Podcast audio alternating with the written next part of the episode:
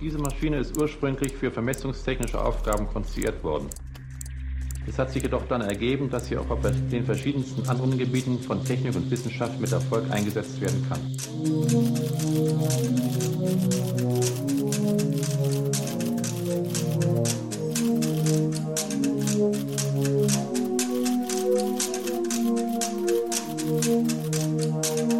Hi, are we on now? Hallo Xyrel.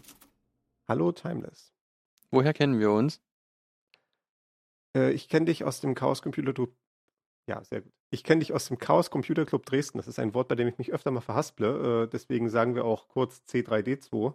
Das ist ein Hackerspace in Dresden, ja, so ein, so ein Ort, wo Nerds wie wir uns treffen. Und äh, ich bin da aus für mich unerfindlichen Gründen tatsächlich Vorsitzender, äh, aber das spielt hier nichts zur Sache. Äh, abgesehen davon bin ich dort auch im Pentaradio tätig, also unserer monatlichen Radiosendung, die, die wir machen, und bin allgemein so in dem Podcast-Universum ein bisschen unterwegs, wo wir jetzt auch hier gelandet sind. Genau. Die erste Folge vom Schlüsseltechnologie-Podcast. Hier steht, ich soll erklären, was das hier werden soll. Ähm, ich habe irgendwann mal bin ich hier in Dresden in das Hauptquartier vom C3D2 gestolpert und habe eine niederschwellige Frage gestellt und habe festgestellt, dass, dass du das mir relativ gut erklären konntest. Und da habe ich mir gedacht, da ich ja sowieso sehr gerne noch sehr viel mehr über Computer erfahren möchte, und mir aber die Zeit dafür fehlt, äh, frage ich dich einfach, ob du mir das erklären möchtest und ich mir die Zeit spare, mir das selber drauf zu tun. Ja, wenn wir das, wenn wir das nutzen können, einen neuen Podcast zu machen, dann ist das natürlich ein Gewinn für alle. Ja, das hoffe ich auch, genau. Das bedeutet, wir machen einen Podcast darüber, dass ich dich frage, wie Computer funktionieren und du dann in endlosen Monologen mir das erklärst endlose Monologe sind immer die äh, bevorzugte Redeform von mir. Sehr gut. Entweder 140 Zeichen oder ein Monolog. Äh, und für 140 Zeichen äh, ist, glaube ich, hier der Rahmen ein bisschen zu groß. Ja, also es soll darum gehen, wie Computer funktionieren und zwar möglichst von Grund auf, also ähm, mit einem relativ niederschwelligen Einstieg. Und zwar einfach deshalb, weil wir halt, oder weil ich das Gefühl habe, dass man eigentlich alles in seinem Leben nur noch mit Computern tut. Äh, das geht halt zum Beispiel mit einer Küchenwaage los. Ich meine, die hat ein Display und so. Das ist ganz klar. Äh, hat zwar eine Digitaluhr auch, aber die Küchenwaage, die kann Maßeinheiten umrechnen und so weiter. Und irgendwie, also trotzdem ich halt äh, Tischler bin, habe ich ständig mit diesen Sachen zu tun. So, die Zeiten von Stern-Dreieckschaltern an irgendwelchen kraftvollen Maschinen sind längst vorbei. Also es gibt alles nur noch über Mikroelektronik. Deswegen äh, finde ich das einfach relativ interessant, sich da mal drum zu kümmern. Äh, wie funktioniert ja, das eigentlich dadurch, genau? Gerade dadurch, dass es so äh, programmierbar alles ist, hast du ja auch dieses Problem, wenn du jetzt sagst, du bist Tischler, wenn ich jetzt einen Tisch nehme, den du gebaut hast, den verstehe ich intuitiv. Ich weiß, wie Schwerkraft funktioniert aus meinen äh, mittlerweile 30 Jahren Lebenserfahrung. Äh, ich, und damit weiß ich halt im Prinzip, wie sich dieser Tisch verhalten wird, dass der eventuell ein Gewicht hat und äh, aber ich werde jetzt nicht irgendwie äh, Überraschungen großartig haben, wenn ich einen Tisch verwende. Ich werde jetzt nicht irgendwas raufstellen und es fällt plötzlich an die Decke oder so, ne? weil dieser Tisch mit einer anderen Schwerkraft programmiert wurde. Und das ist natürlich bei Computern eine andere Sache. Da, die können erstmal sehr viele Dinge machen, die mit denen der Anwender nicht immer gerechnet hat. Sodass das natürlich etwas mehr einer Erklärung bedarf als äh, ein Tisch oder auch äh, äh, viele andere Handwerke, die wir so haben. Genau, richtig. Also dazu stützt sich natürlich die gesamte ähm, Computertechnik auf auf mathematische Dinge, die für, sag ich mal, Leute mit einem mittleren Bildungsabschluss ähm, schwer zu begreifen sind, wenn man sich einfach nie damit beschäftigt hat. Ja, es wird, Mathematik wird immer noch ein bisschen zu sehr abstrakt so äh, mit dem Fokus auf den Lehrplan gelernt. So, wir machen jetzt eine Kurvendiskussion. Warum? Ja, damit wir danach eine Kurvendiskussion gemacht haben.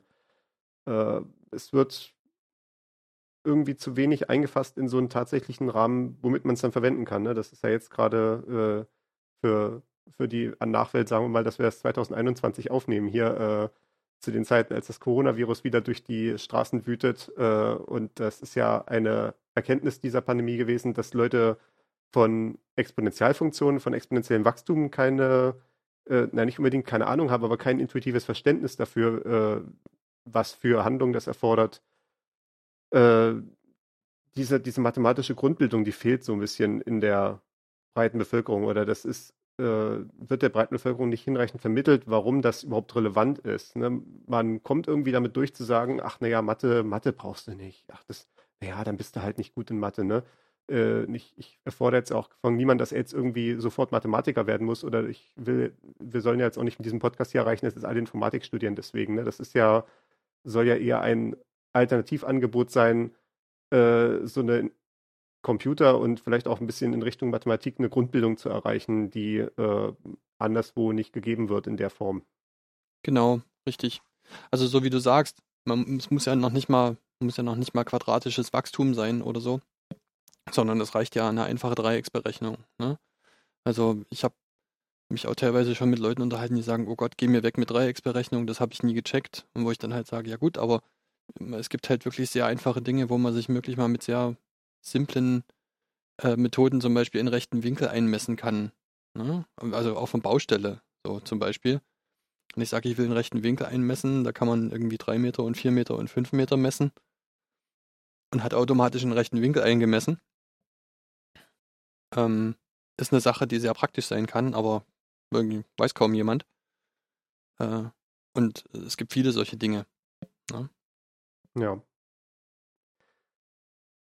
Was ja eine Sache ist, die interessant ist, wir haben jetzt die Informatik gehabt und als ich so in der Vorbereitung überlegt hatte, äh, ist mir so als Singularität eingefallen, dass Informatik eigentlich das einzige wirklich neue Studienfach ist, was wir so im letzten, so im 20. Jahrhundert bekommen haben. Ich meine, das 21. Jahrhundert, das ist noch nicht abgeschlossen, da kommen vielleicht auch noch neue Dinge.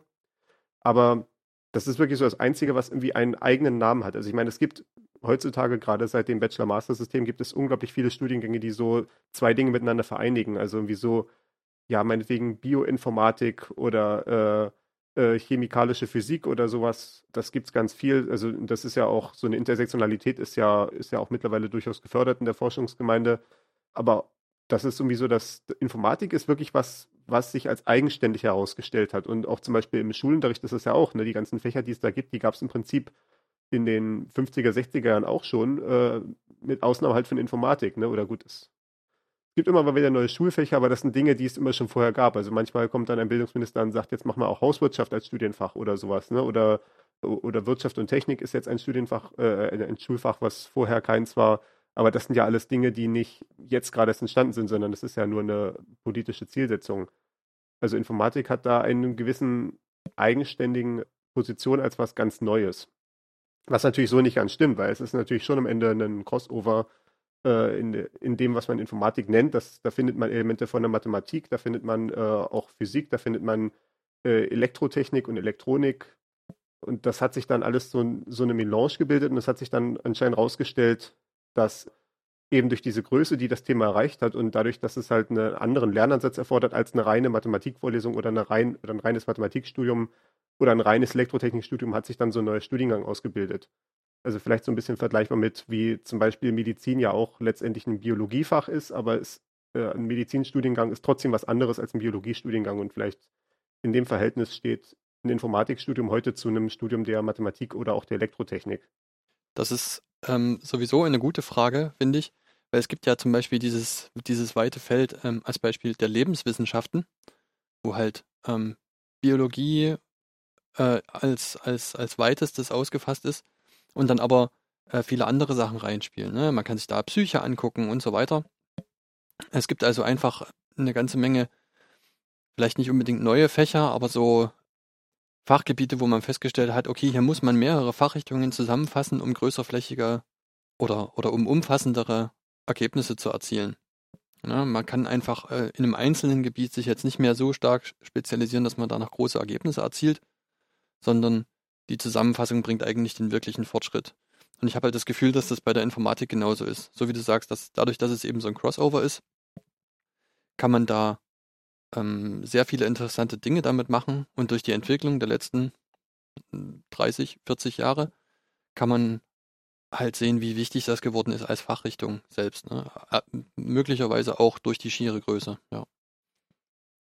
Und es ist ja auch nicht nur so, dass jetzt Informatik was Neues äh, ist, was entstanden ist und dann ist das halt irgendwie ein neues Gebäude auf dem Unicampus oder ein neues, ein neues Zimmer im, äh, äh, im Schulgebäude, wo halt ein neues Fach gelehrt wird und das ist dann halt isoliert von allem anderen. Also die Universität ist da schon ein bisschen weiter wahrscheinlich als die Schule. Äh, die Schule lernt das jetzt gerade, dass diese Isolation nicht so funktioniert. Äh, in der Universität hat sich das jetzt so langsam durchgesetzt, dass alle sich irgendwie mit Informatik befassen müssen. Also ich habe das live erlebt, als ich damals Physik studiert habe, äh, von 2006 bis 2012. Und als ich 2006 angefangen habe, da gab es halt so eine Randvorlesung, Informatik für Physiker äh, war irgendwie nur ein Wahlfach, konnte man halt machen, wenn man wollte, hat irgendwie keine Auswirkungen auf irgendwas gehabt. Äh, man konnte dann halt irgendwie so einen Schein bekommen, dass man da war. Und äh, es hat sich dann über die Jahre entwickelt zu was immer Größerem. Es wurde dann 2009 äh, bei mir an der Universität in Dresden äh, dann zu einem Pflichtfach im ersten Semester gleich, äh, dass Physiker ein bisschen programmieren lernen müssen. Und das habe ich damals auch begleitet als Übungsleiter habe damit so ein bisschen Impulse gegeben zu dem Dozenten, was er noch in, an Material da aufnehmen sollte. Also nicht nur so, wir erklären mal, was eine Programmiersprache ist, sondern auch so ein bisschen praktische Anwendungshinweise, weil ich halt auch gesehen habe, dass alle möglichen Studenten, die dann ihre Abschlussarbeiten schrieben, dann an, auch anfingen, irgendwelche Programme zu schreiben, um äh, Daten auszuwerten, die von irgendwelchen Messungen gekommen sind oder um äh, Simulationen zu machen. Ich habe im Prinzip auch für meine Diplomarbeit damals eigentlich nur Code geschrieben die ganze Zeit. Also ich war sowieso bei den Theoretikern in der theoretischen Physik damals und äh, ja, ich habe im Prinzip nur Simulationen von Quantensystemen durchgeführt. Das war alles im Prinzip Informatik. Das ist dann auch der Grund, warum ich letztendlich eher in die IT gegangen bin als in die Forschung. Und äh, das ist ja ein Winkel, den wir jetzt gerade, um wieder auf Corona zurückzukommen, jetzt auch gerade bei den Schulen sehen. Informatik wurde lange halt so als ein weiteres Fach gedacht, aber es stellt sich ja doch heraus, dass es eher eine, ja, sich, sich in die komplette in das komplette Fundament der Gesellschaft einwebt, immer weiter. Also selbst wenn ich jetzt Deutschunterricht nehmen würde, ne, man, so, genauso wie ich jetzt im Deutschunterricht irgendwie einen, äh, eine Novelle von 1870 behandeln kann, könnte ich halt mir genauso im Deutschunterricht auch sagen, wir gucken uns jetzt mal äh, populäre Tweets an und analysieren die sprachlichen Konstrukte, die darin vorkommen. Das ist zum Beispiel ich, eine Sache, die, äh, von der ich zumindest noch nicht gehört habe, dass sie passiert, aber die ich für durchaus plausibel halten würde. Und genauso kann man das in allen anderen Schulfächern wahrscheinlich irgendwie reinflechten. Und äh, auch zum Beispiel eine kritische Auseinandersetzung mit diesem ganzen Technikthema, mit den sozialen Räumen, die wir jetzt im Internet schaffen äh, und sowas alles, das wird ja in den nächsten Jahren noch ein großes Thema werden. Oder interessante Frage. Also interessante Frage auf jeden Fall. Ähm, ich weiß nicht, ob das Deutsch, ob der Deutschunterricht jetzt im Konkreten ein gutes Beispiel wäre. Ne? Also das ist jetzt ein Seitenexkurs, aber ähm, die Tweets zum Beispiel, da hat man das Problem, dass es eben zum Beispiel bei der deutschen Sprache dann durchaus eben starke Beharrungskräfte gibt und das äh, ja gar nicht so sehr auf Fortschritt abgezielt wird, was Sprachentwicklung betrifft. Das ist einfach so was, was sich mehr oder weniger äh, organisch aus der Benutzung entwickelt, aber natürlich beeinflusst von den Umständen, in denen man lebt. Ne? Oder in denen eine Generation lebt, in der sich eine Jugendkultur bildet oder was auch immer. Naja, äh, ich, ich, ich weiß, worauf du hinaus willst. Ich weiß, wir machen jetzt total eine Tangente auf, die wir nicht geplant haben, aber das wird eh unausweichlich sein in diesem Podcast, weil ich eine Tendenz dazu habe. Aber gerade im Deutschunterricht könnte ich mir das super vorstellen, dass man äh, auch zeitgenössische Sprache, also sei es ein Tweet oder sei es ein YouTube-Video, kritisch analysiert, weil davon eigentlich auch die Schüler am meisten profitieren könnten, wenn sie wie sehen, was sind hier die sprachlichen Konstrukte, die eingesetzt werden, kann ich die mit einer bestimmten Intention einsetzen? Ich meine, das, das machen dann halt bestimmte Leute, die setzen sich halt aus persönlichem Interesse mit sowas auseinander und die, das sind dann halt diejenigen Leute, die dann eventuell als Influencer oder sowas erfolgreich sind, weil sie eben diese Werkzeuge richtig anwenden können. Und das könnte ja schon auch zur Allgemeinbildung gehören, dass äh, den Schülern erklärt wird, so wird irgendwie kommuniziert in einem YouTube-Video und so kann man irgendwie sehen, vielleicht, ob derjenige hier jetzt gerade das ernst meint, was er dir erzählt, oder ob der dir jetzt nur was verkaufen will oder dich äh, zu irgendwas überreden will. Das würde ja auch so ein Winkel zu dieser illusorischen Medienkompetenz sein. Ja, durchaus. Also ich gebe dir vollkommen recht. Die, diese Werkzeuge besser zu nutzen wäre schon sinnvoll und es hätte natürlich einen sehr viel größeren Einfluss auf das äh, tägliche Leben, als jetzt vielleicht irgendwie Effi Briest zu lesen oder so. Ich, ich will jetzt noch nicht in Abrede stellen, dass Effi Briest nicht sinnvoll ist. Ne? Effi Briest ist auch. Darüber äh, müssen wir jetzt nicht diskutieren. Ja, nee, klar. äh, nee, das, ich meine, das ist ja ein Argument, das, das kann man vielleicht schon durchaus gerade mal kurz sagen äh, das ist ja so ein, ich sage mal, Scheinargument, was gegenüber, auch gegenüber dem Chaos Computer Club immer öfter gebracht wird, ne, in dem ich äh, ja auch aktiv bin. Äh, das war ja schon in der Ein Einführung angesprochen worden. dass wir äh, hier alles nur noch mit Technik machen wollen, ne? dass wir die, dass wir totale Futuristen sind und die ganze Geschichte alle wegwerfen wollen oder sowas, ne? Das ist dann halt so ein Scheinargument, was vorgebracht wird, aber das ist ja auch Quatsch, ne? Man, man muss ja auch genauso aus der Geschichte lernen und äh, es ist ja auch zum Beispiel sinnvoll, sich anzugucken, was vor 100 oder 200 Jahren gesprochen wurde, damit man äh, eben diese Abgrenzung machen kann, ne? damit man zum Beispiel dem Schüler auch sagen kann, wie auf YouTube gesprochen wird, ist halt nicht die komplette deutsche Sprache oder wie auf Twitter gesprochen wird, sondern äh, das hier geht auch. Ja, richtig. Also, aber ja, lass uns mal. Dem kann ich, uneng dem kann ich uneingeschränkt zustimmen, genau, aber wir sollten jetzt wieder äh, zurückkommen. Genau. Wir hatten ja jetzt von der Informatik geredet und ich hatte ja gesagt, dass die Informatik entstanden ist als ein Crossover aus diversen Wissenschaften, hauptsächlich die Mathematik und die Elektrotechnik. Und ich würde jetzt gern, da wir jetzt halt gerade so diese allererste Folge, beziehungsweise sogar eventuell eine Nullnummer, je nachdem, wie wir es dann nummerieren, äh, machen, mal kurz ganz fundamental werden und so ein bisschen darauf eingehen, was Mathematik eigentlich ist. Denn wie wir ja schon gerade sagten, ne, Leute denken immer so, ach, Mathematik, das ist, wenn man so eine Kurvendiskussion macht, der Kurvendiskussion willen und äh, was soll denn das eigentlich?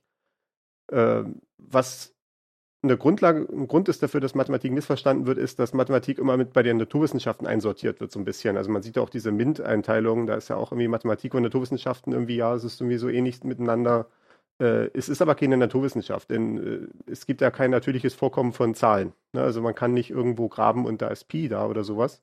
Oder man, man kann irgendwie nicht in die Sterne gucken und sieht dann da die Zahl 5, sondern man sieht halt, äh, das ist halt ein Konzept. Und dementsprechend ist Mathematik nicht eine Naturwissenschaft, sondern es heißt äh, in der Fachsprache eine Strukturwissenschaft. Also man, während man in der Naturwissenschaft sich ein tatsächlich existierendes System anguckt, was irgendwo in der Natur vorliegt, also wenn ich jetzt Physiker bin, vielleicht ein Atom oder einen Stern oder sowas. Wenn ich ein Chemiker bin, vielleicht irgendwelche äh, Salzlösungen oder wenn ich ein Biologe bin, der Baum, der da drüben auf der anderen Seite der Straße ist. Äh, und ich gucke an, was ich äh, über diese Objekte an Erkenntnis gewinnen kann, hat Mathematik die Unterscheidung dazu, dass es sich um Strukturen dreht, die man sich erstmal nur ausgedacht hat. Also die erstmal nur Konzepte sind. Also ich, äh, wenn, wenn ein Mathematiker sich irgendwie äh, überlegt, wie ein vierdimensionaler Würfel funktioniert, dann ist das jetzt nicht, weil ihr irgendwie in seiner Schublade einen vierdimensionalen Würfel hat, sondern das ist ein, eine Struktur, die er sich erdacht hat. Er hat irgendwo aufgeschrieben, wie diese Struktur definiert ist, äh, wie die, wie die grundsätzlichen Regeln sind für dieses Ding. Und dann guckt er sich an, was dann damit passiert, äh, was dann daraus für weitere Regeln oder Verhaltensweisen folgen. Oder ob man irgendwie, wie man zum Beispiel in so einem vierdimensionalen Raum irgendwie sich bewegen kann oder nicht bewegen kann. Und das ist jetzt natürlich erstmal total akademisch, aber das ist ja auch nicht komplett aus der Luft gegriffen, denn es hat ja meistens dann irgendwo einen Bezug zu realen Dingen. Die einfachste Sache ist halt irgendwie mit Zahlen zu rechnen. Das hat halt damit angefangen, dass wir irgendwann mal tatsächlich Gegenstände zusammensortiert haben und haben halt gesehen, wenn wir zwei äh, Äpfel nehmen und tun dann drei Äpfel dazu, wie man es in der Grundschule lernt, ne, dann hat man fünf Äpfel. Und dann irgendwann sagt man sich, dann hat man vielleicht gesehen, dass zwei Bananen und drei Bananen auch fünf Bananen sind und dann hat man dasselbe nochmal mit zehn anderen Dingen gemacht äh, stellt man fest, das ist überhaupt keine Eigenschaft von dem Apfel oder von der Banane, dass man die zusammen addieren kann. Das ist einfach dieses Konzept von Zahlen grundsätzlich. Und dann sieht man, man hat 2 plus 3 ist gleich 5 und man muss nicht mehr darüber reden, dass man Äpfel hat. Das war vielleicht für den Anfang zur Illustration mal ganz gut. Aber dann kann man von dieser realweltlichen Basis wegkommen und zu einer allgemeinen Struktur gelangen. Und äh, ja, dann hat also, man natürlich noch kompliziertere Sachen als Addition, Multiplikation, Division kann man als nächstes einführen und die haben alle irgendwo wieder einen realweltlichen Bezug am Ende. Genau richtig. Also das Konzept ist sehr, sehr simpel, aber es ist absolut notwendig, dass man ähm, das hat, einfach auch im, im sozialen Zusammenleben miteinander. Ne? Also man kann es halt wirklich so sagen, irgendwie jeder trägt einen Teil bei, dann hat man möglicherweise eine Gesamtmenge an, zum Beispiel Nahrungsmitteln, und dann will man die irgendwie gerecht verteilen nach irgendeinem bestimmten Schlüssel oder nach festgelegten Regeln. Genau. Und dazu glaube ich, dass man sehr intuitiv äh, natürlich dazu kommt, dass man da Mathematik benutzt, ohne dass man das Konzept an sich kennt oder äh, sich da größere Gedanken machen muss. Das entsteht einfach sehr natürlich. Genau, und die Mathematik ist ja auch dann immer besonders erfolgreich, wenn sie tatsächlich reale Probleme löst. Also wir hatten jetzt äh, über Arithmetik gesprochen, also das, was wir so im Wesentlichen als Kopfrechnen irgendwie bezeichnen würden. Oder halt, ja gut, ich meine, eine sechsstellige Zahl multiplizieren mache ich nicht mehr im Kopf, aber das sind dieselben Methoden, die ich auf dem Papier verwende, die ich auch im Kopf machen könnte, wenn ich äh, dort genug äh, äh, Speicher hätte. Genau. Und äh, dass wir mit Arithmetik zu tun haben, ist ja, weil wir realweltliche Situationen damit lösen. Also in dem Fall zum Beispiel, dass wir Handel treiben wollen und dann wie ausrechnen wollen, wenn wir äh, 500 Bananen verkaufen und jede Banane kostet äh, 10 Cent, dann können wir am Ende dann wie ausrechnen, wie viel dann die Gesamtcharge kostet. Oder zum Beispiel, dass wir uns mit Geometrie befassen, auch ja auch eines der ältesten Gebiete der Mathematik, was schon in der Antike äh, ausführlich betrieben wurde. Das hat ja damit zu tun, dass wir äh, Gebäude bauen wollten, dass wir Architektur betreiben wollten und dann uns irgendwie fragen mussten, wie ist irgendwie jetzt die richtige Form von diesem Gebäude? Wie kann man zum Beispiel eine Pyramide konstruieren? In welchem Winkel kann man die überhaupt machen, dass das nicht äh, einfach alles abrutscht, ne? Und solche Sachen.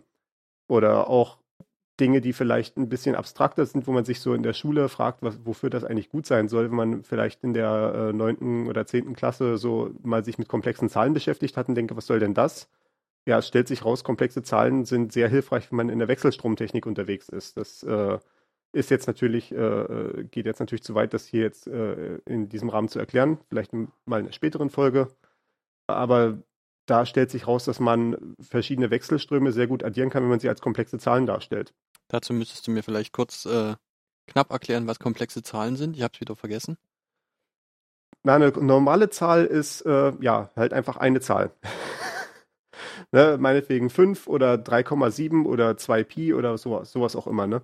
Und äh, eine komplexe Zahl ist eine Zahl aus zwei Komponenten. Also du hast nicht nur zwei, sondern das ist zum Beispiel 2 plus 3i.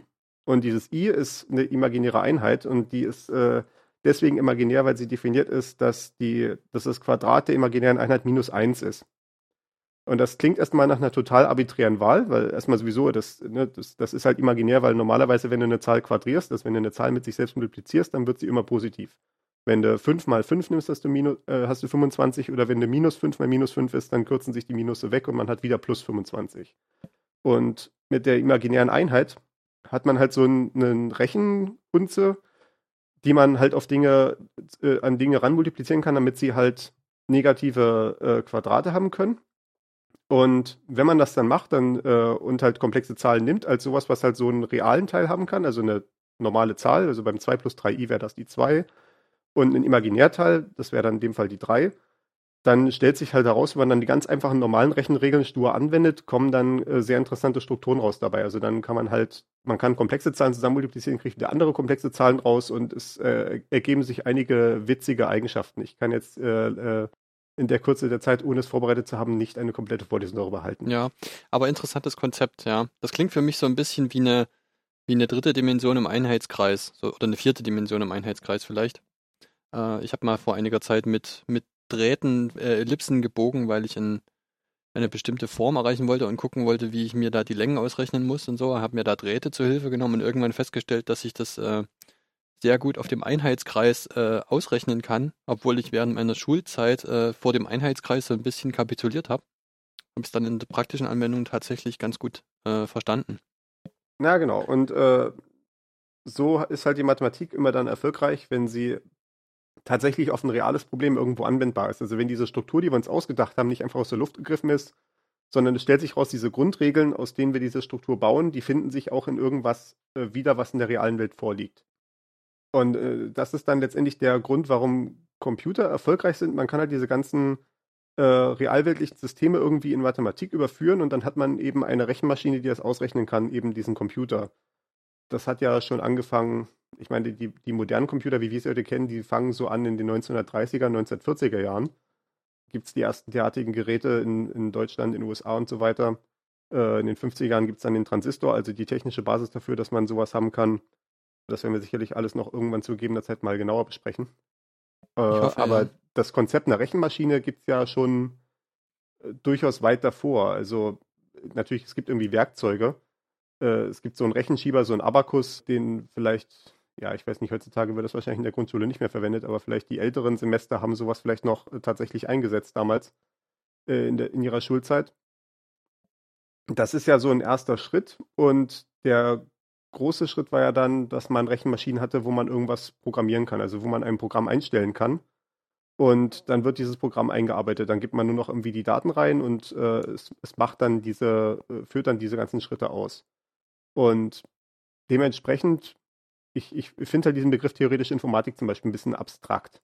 Äh, also den, den mathematischen Zweig quasi der Informatik. Der wird halt normalerweise theoretische Informatik benannt. Ich fände es eigentlich schöner, wenn er heißen würde Berechnungstheorie. Es gibt so ein Wort Berechenbarkeitstheorie innerhalb der theoretischen Informatik, was eine spezifische Sache ist. Das ist jetzt nicht so wichtig. Also der Begriff ist, wenn man danach bei Google sucht, findet man nicht das Richtige, weil wie gesagt, das ist ein Begriff, den ich gerne haben würde, der aber so nicht verwendet wird. Aber er beschreibt so ein bisschen, was in der theoretischen Informatik abgeht und dann natürlich auch in der praktischen Informatik dann die Anwendungen dann davon. Nämlich, ich möchte einfach allgemein Dinge berechnen, wie mache ich das? Und äh, das ist ein bisschen eine Abgrenzung zum reinen Gebiet der, Informa äh, zum reinen Gebiet der Mathematik. Denn die Mathematik sagt oftmals einfach zu irgendwelchen Problemen, ja, das ist lösbar. Also es gibt sehr phänomenale Beweise, die geführt werden in der Mathematik, die dann enden mit, dieses Ding existiert. Ja, so zum Beispiel eine, eine Zahl mit der folgenden Eigenschaft existiert. Ja, welche Zahl ist es denn? Ja, keine Ahnung, aber sie existiert. Das wissen wir ganz genau. Das ist äh, nicht abstreitbar. Das ist rigoros bewiesen. Äh, wir wissen nur noch nicht, wie diese Zahl genau aussieht. Aber das ist auch nicht so wichtig. Und die Informatik ist nun davon unterschiedlich, weil die Informatik immer erklären muss, wie etwas genau lösbar ist. Weil man ja eine Rechenmaschine haben möchte. Man möchte irgendwie tatsächlich etwas ausrechnen. Also kann man sich nicht nur darauf zurückziehen, zu sagen, etwas existiert, sondern wir müssen auch irgendwie einen, einen Weg angeben, wie wir da hinkommen. Wir können nicht einfach nur sagen, ja, es gibt ein Rathaus, wir müssen auch noch sagen, äh, an welcher Kreuzung wir links oder rechts abbiegen müssen, um dahin zu kommen. Und dieses Konzept des Algorithmus, also das ist ja dann diese, dieses Wort, was äh, ja auch jetzt gerade im Zusammenhang mit Social Media wieder relativ viel rumfliegt. Dieses Wort beschreibt dann halt genau sowas. Äh, also Wikipedia hat mir dazu gesagt, ein Algorithmus ist eine eindeutige Handlungsvorschrift zur Lösung eines Problems oder einer Klasse von Problemen. Algorithmen bestehen aus endlich vielen wohldefinierten Einzelschritten. Und das ist ja jetzt nicht unbedingt ein neues Konzept, das sieht man schon in dem Namen. Das ist benannt nach einem iranischen Universalgelehrten aus dem 8. Jahrhundert, Al-Khwarizmi. Der hat damals so Rechenbücher geschrieben, wo man dann, dann zum Beispiel sowas sagen konnte, wie, wie berechne ich jetzt eigentlich irgendwie einen rechten Winkel zum Beispiel. Ne? Wie finde ich so einen rechten Winkel, was du ja vorhin schon gesagt hattest? Dann könnte ich halt gewisse Schritte ausführen in meiner Geometrie, um dann zu diesem rechten Winkel zu gelangen. Oder wie kann ich irgendwie eine quadratische Gleichung lösen? Und dann kann ich irgendwie bestimmte definierte Schritte ausfinden, äh, ausführen, um äh, die, diese, diese Gleichung zu lösen. Also die entsprechenden Zahlen zu finden, die die Gleichung lösen. Genau, richtig. Also das ist mir, das ist, finde ich, ein, ein, sehr wichtiger Punkt. Ne? Also das Wort Algorithmus ist halt ähm, so ein bisschen in Verruf geraten, weil es eben häufig in äh, einer eher negativen Konnotation verwendet wird. Selbst ein Kochrezept wäre ein Algorithmus. Ne? Nimm ein Ei, nimm Mehl, nimm Wasser und äh, rühr das alles zusammen. Das ist auch ein Algorithmus. Oder zum Beispiel, äh, äh ein Beispiel, was ich in der Vorbereitung äh, gefunden hatte, war Knotenkunde. Wenn du einen Segelmann fragst, wie man einen bestimmten Knoten macht, dann wird er dir halt auch zeigen können, wie ja, das hat ganz bestimmte Schritte. Du musst das Seil so halten und dann nimmst du dieses Ende und führst das hier durch und dann entsteht eine Schlaufe, da führst du das andere Ende durch und so weiter. Und das ist ja auch in dem Sinne ein Algorithmus. Eine eindeutige Handlungsvorschrift aus endlich vielen wohldefinierten Einzelschritten. Und die Informatik als Fach ist jetzt halt deswegen entstanden, weil wir Maschinen haben, die bestimmte Arten von Algorithmen ausführen können. Ähm, natürlich hauptsächlich irgendwelche mathematischen Sachen, dass man Berechnungen durchführen kann, aber es gibt ja dann auch Maschinen, die das dann auch in tatsächliche mechanische Schritte übersetzen können. Also zum Beispiel solche Roboter aus der Fertigungsindustrie äh, kennt man ja eventuell, wenn man solche Fertigungsstraßen sieht, wo dann so eine Autokarosserie durchfährt und dann greifen da zehn Roboterarme gleichzeitig irgendwie rein und machen ganz bestimmte Schweißstellen und sowas. Das ist ja letztendlich auch ein Algorithmus, den sie da ausführen. Genau, ja. Und äh, das ist alles das Interessengebiet der Informatik an sich. Richtig, ne? Also da geht es dann halt weiter, ne? Also diese Schritte werden natürlich immer komplizierter, mit je größeren Zahlen man das tut. Und dafür sind dann eben diese komplexen Rechenmaschinen gut geeignet, ähm, weil wenn man das eben mit, mit Zettel und Stift machen würde oder auf mit, mit einfachen mechanischen Rechengeräten man einfach sehr, sehr viel Zeit in Anspruch nehmen würde, äh, um immer wieder die gleichen Rechnungen durchzuführen. Es gibt dann so die Lösung mit Tabellen und so weiter. Oder gab es früher, dass man sich so Tabellen angelegt hat, Primzahlentabellen oder sonstige Dinge. Aber im Wesentlichen führt man eigentlich, würde man sonst immer wieder die gleichen grundsätzlichen Berechnungen durchführen, äh, nur um auf um, leicht differierende Ergebnisse zu kommen. Ne? Es gab ähm, Anfang des 20. Jahrhunderts war das Gebiet der numerischen Meteorologie aufgekommen. Also dass man Wetter nicht nur beobachtet hat, sondern man hat versucht, es vorherzusagen und diese grundsätzlichen Gleichungen, die man dafür ausrechnen muss, die waren relativ früh dann bekannt im 20. Jahrhundert. Äh, das Problem war halt, dass halt diese Rechenleistung nicht vorhanden war, um das auszurechnen, weil man halt mit unglaublich vielen Datenpunkten natürlich zu tun hat. Ne? Man muss irgendwie von der gesamten Erde am besten oder zumindest von einem sehr großen Gebiet, muss man äh, in bestimmten Abständen, also vielleicht äh, in so einem Kilometerraster, immer den Luftdruck, die Temperatur, die Luftfeuchtigkeit und so weiter, diverse Daten halt haben, vielleicht auch noch aus verschiedenen Lufthöhen. Ne? Und dann muss man halt mit diesen Daten irgendwie rechnen. Also man nimmt dann irgendwie die Daten von dem Knoten links und dem Knoten rechts und dem Knoten oben und unten und macht dann vielleicht eine Mittelwertbildung oder solche Sachen, ne? um dann zu dem nächsten Luftdruck zu gelangen, der dann vielleicht eine Stunde später dort ist an der Stelle.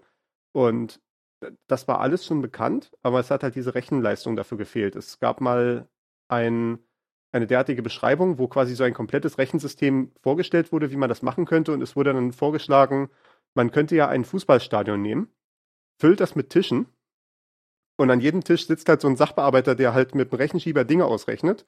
Und die kommunizieren dadurch, dass sie sich halt Formblätter rumreichen. Ne? Also quasi der Schreibtisch links reicht dann nach rechts dann das Formblatt mit den Daten von Stunde 1 und dann kann der dann am nächsten Tisch dann halt Stunde 2 ausrechnen und reicht dann wieder einen Zettel zurück und so weiter. Und äh, das würde dann, das ist dann im Stadion und würde dann in der Mitte würde dann jemand stehen mit großen Trommeln und würde dann dadurch dann synchronisieren, dass alle gleichzeitig ihr Blatt weiterreichen.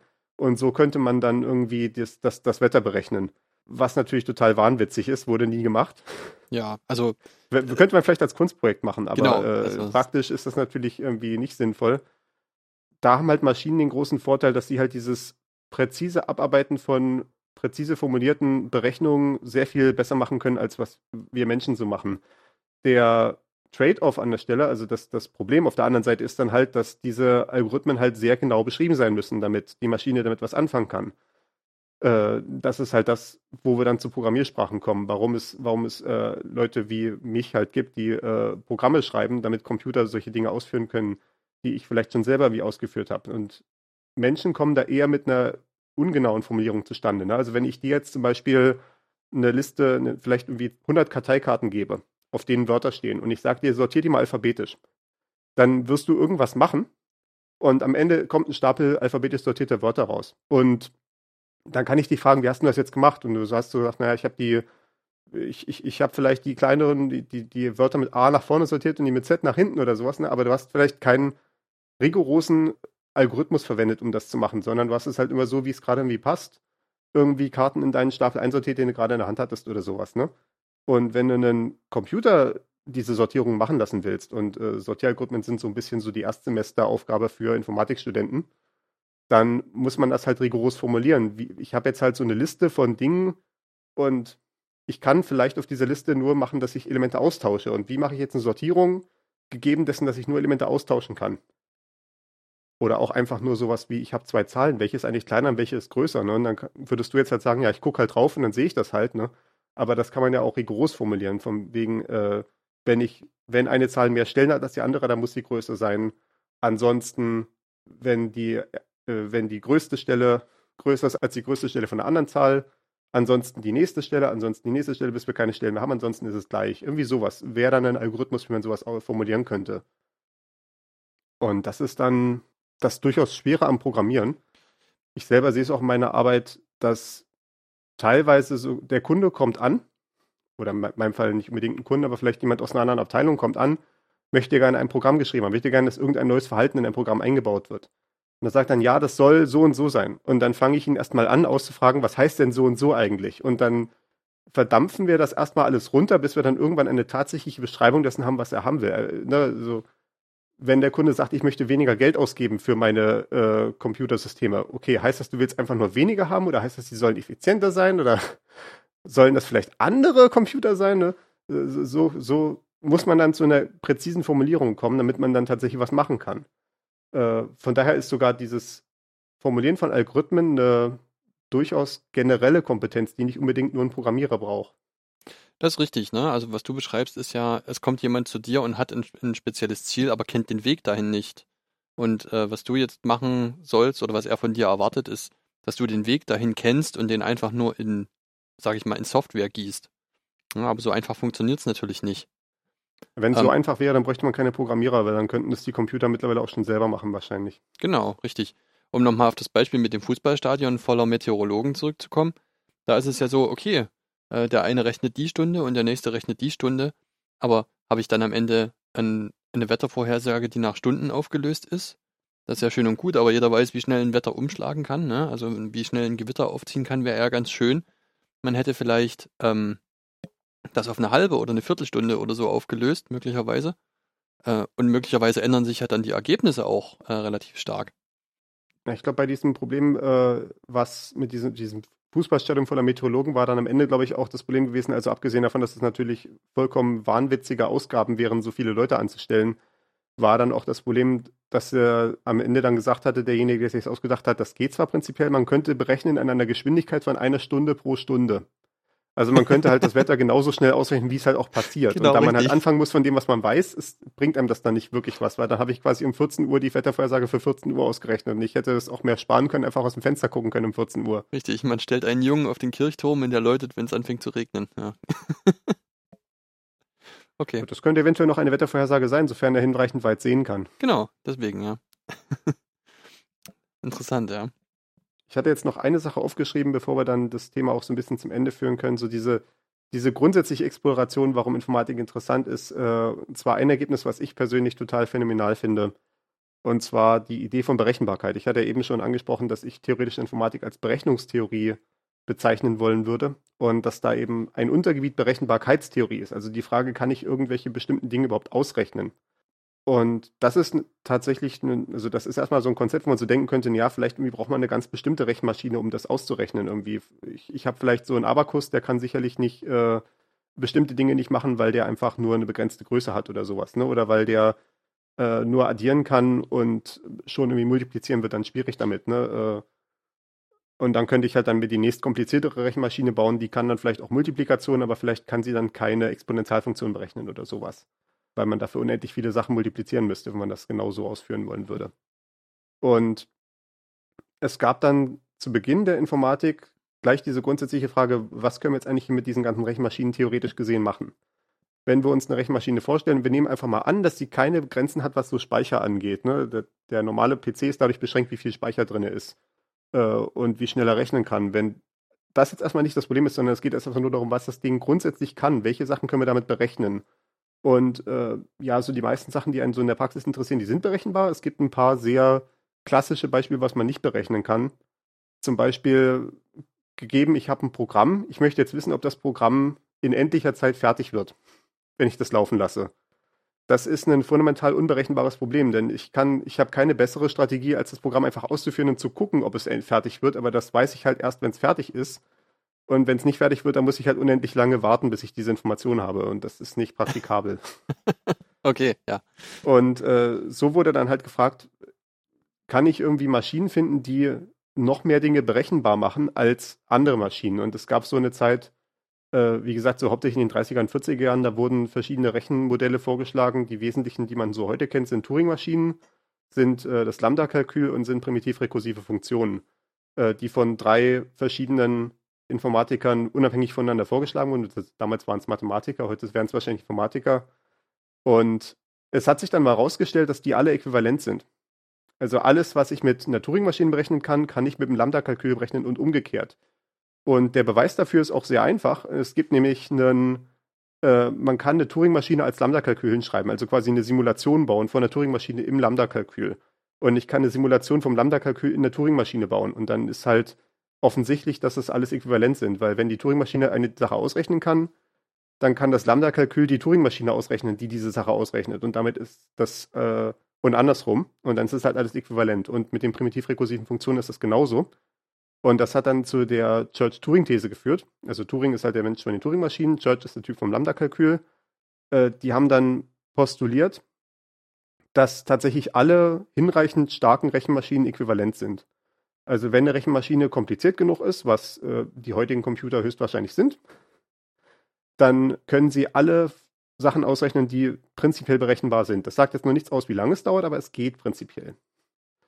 Und die These ist nicht so wirklich bewiesen, weil das Problem an der Stelle auch ist, dass es halt so ein bisschen, ja, dass es halt nicht so präzise formuliert, dass man es tatsächlich beweisen könnte. Es ist halt so, ja, es sieht halt alles danach aus, aber äh, es ist nicht hart bewiesen, aber wenn ich zum Beispiel gucke, was wir mit Quantencomputern äh, haben, was vielleicht in Folge 700 dieses Podcasts auch mal ein Thema sein wird.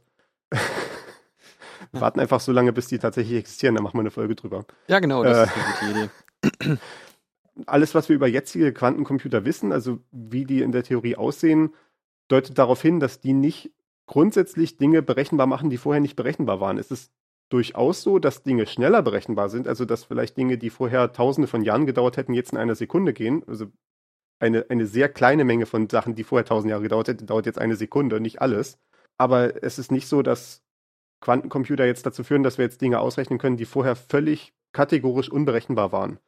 Und das finde ich ein sehr phänomenales Konzept, diese, diese Erkenntnis, dass Berechenbarkeit eine universelle Sache ist wenn man sogar wollte, könnte man argumentieren, dass das vielleicht ein Argument dafür ist, dass wir in der Simulation leben. Aber das ist, geht vielleicht ein bisschen zu weit für diesen Podcast hier. Das geht sehr viel zu weit erstmal, genau. Ähm, verstehe ich dich richtig? Bedeutet das quasi, dass der Quantencomputer, also ein theoretisch vorstellbarer Quantencomputer, dadurch effizienter wäre, dass er andere Mechanismen zur Berechnung, aber der gleichen Dinge verwendet? Ja. Okay. Genau. Also es gibt halt so ein paar Probleme, die für einen klassischen Computer einfach nicht so geil sind, weil man unglaublich viele Werte durchprobieren muss, um die Lösung zu finden. Und es gibt keine bessere Lösung als halt das Durchprobieren. Äh, zum Beispiel ist so ein Beispiel Primzahlfaktorisierung. Also ich habe eine Zahl, die ein Produkt aus mehreren Primzahlen ist und ich möchte jetzt wissen, welche Primzahlen sind das. Und die Mathematik sagt uns, dass diese Faktorisierung eindeutig ist. Das ist halt so ein klassisches mathematisches Theorem, ist lösbar, ist, ist bewiesen, aber welche Zahlen es genau sind, wissen wir jetzt noch nicht. Und wenn ich halt weiß, ich habe eine Zahl, die ist ein Produkt aus zwei Primzahlen und ich möchte jetzt wissen, welche Primzahlen das sind, dann gibt es natürlich einen offensichtlichen Ansatz. Ich probiere einfach alle Primzahlen durch, bis ich mal irgendwann eine finde, die ein Teiler ist von der Zahl und dann teile ich halt die Zahl durch die Primzahl und habe die andere Primzahl. Das ist sehr einfach aufzuschreiben, ne? das sind vielleicht fünf Zeilen Programmcode am Ende, aber äh, das kapituliert dann halt vor der schieren Menge von Primzahlen, wenn ich, besonders wenn ich dann halt große Zahlen habe und Primzahlfaktorisierung ist interessant bei in so Verschlüsselungsverfahren, da verwendet man, verwendet man das bei Zahlen, die in der Größenordnung ein paar tausend Stellen haben. So als, als äh, Größenordnung zur Illustration. Und wenn man die faktorisieren wollen würde, das würde halt mehrere Millionen Jahre dauern äh, mit den heutigen PCs, die man hat.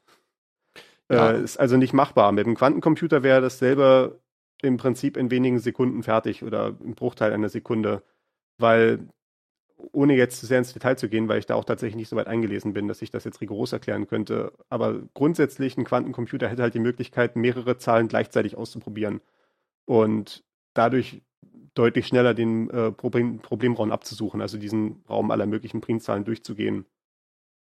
Ja, aber also das ist, das ist sowieso, finde ich, auch ein, ein, ein, sehr, sehr gutes Beispiel dafür, äh, warum man dann am Ende tatsächlich überhaupt diese Rechenmaschinen braucht, weil, ähm, sage ich mal, also die, das Ermitteln von Primzahlen, äh, das ist eine relativ simple Sache. Ne? Da hat sich jemand äh, mal sehr, sehr zeitig in der Geschichte der Menschheit damit befasst, der Herr Eratosthenes, der dieses Sieb des Eratosthenes erdacht hat eben, ähm, was eine relativ simple Methode ist, Primzahlen herauszufinden.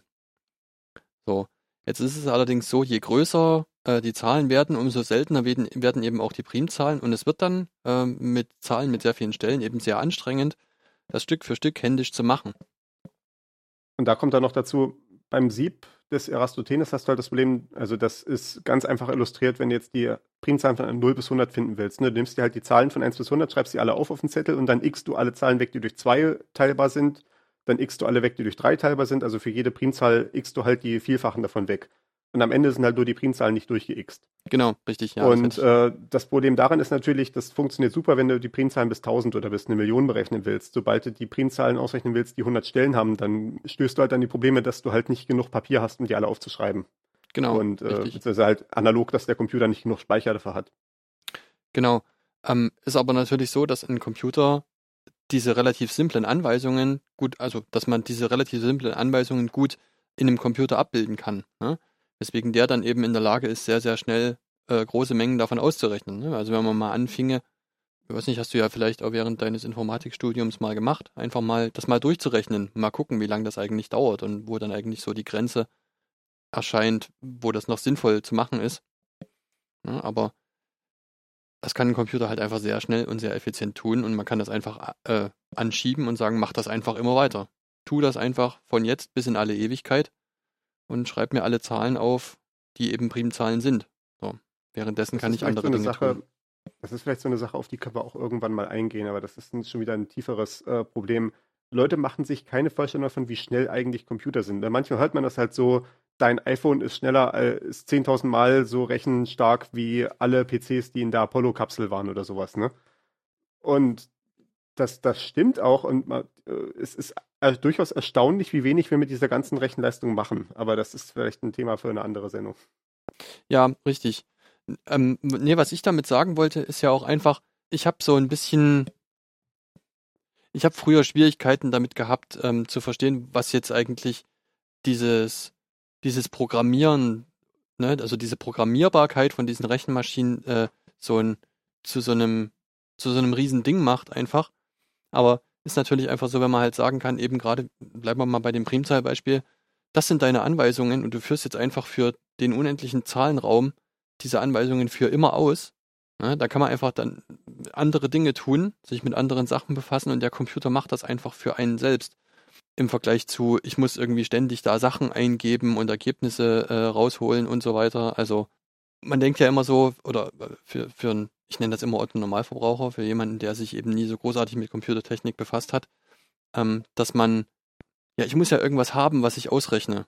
Ne? Es gibt ja nur eine endliche Anzahl Ergebnisse oder Dinge, die ich irgendwie ausrechnen muss äh, in einer gegebenen Zeit. Ja? Aber für einen unendlichen Zahlenraum einfach immer weiter und immer weiter und immer weiter Dinge zu berechnen, das ist natürlich was, was mit dieser Programmierbarkeit dann gut zu machen ist. Ja, genau.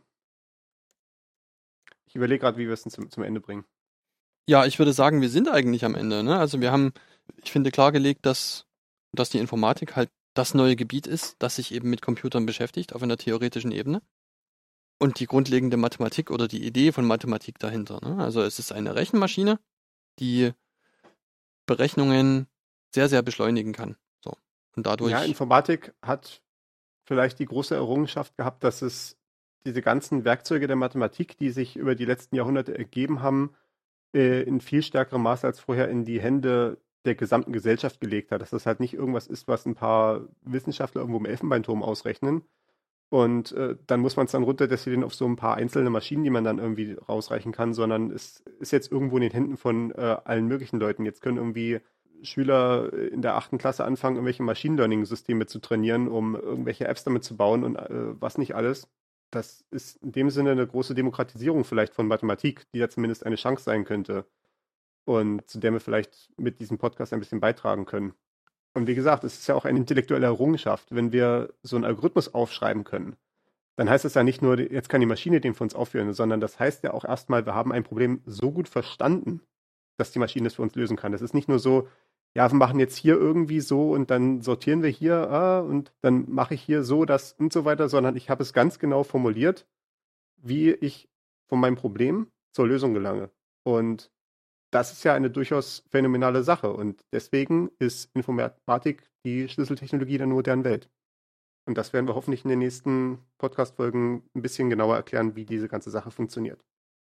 Perfekt. Gutes Schlusswort. Nee, ich habe ein besseres Schlusswort.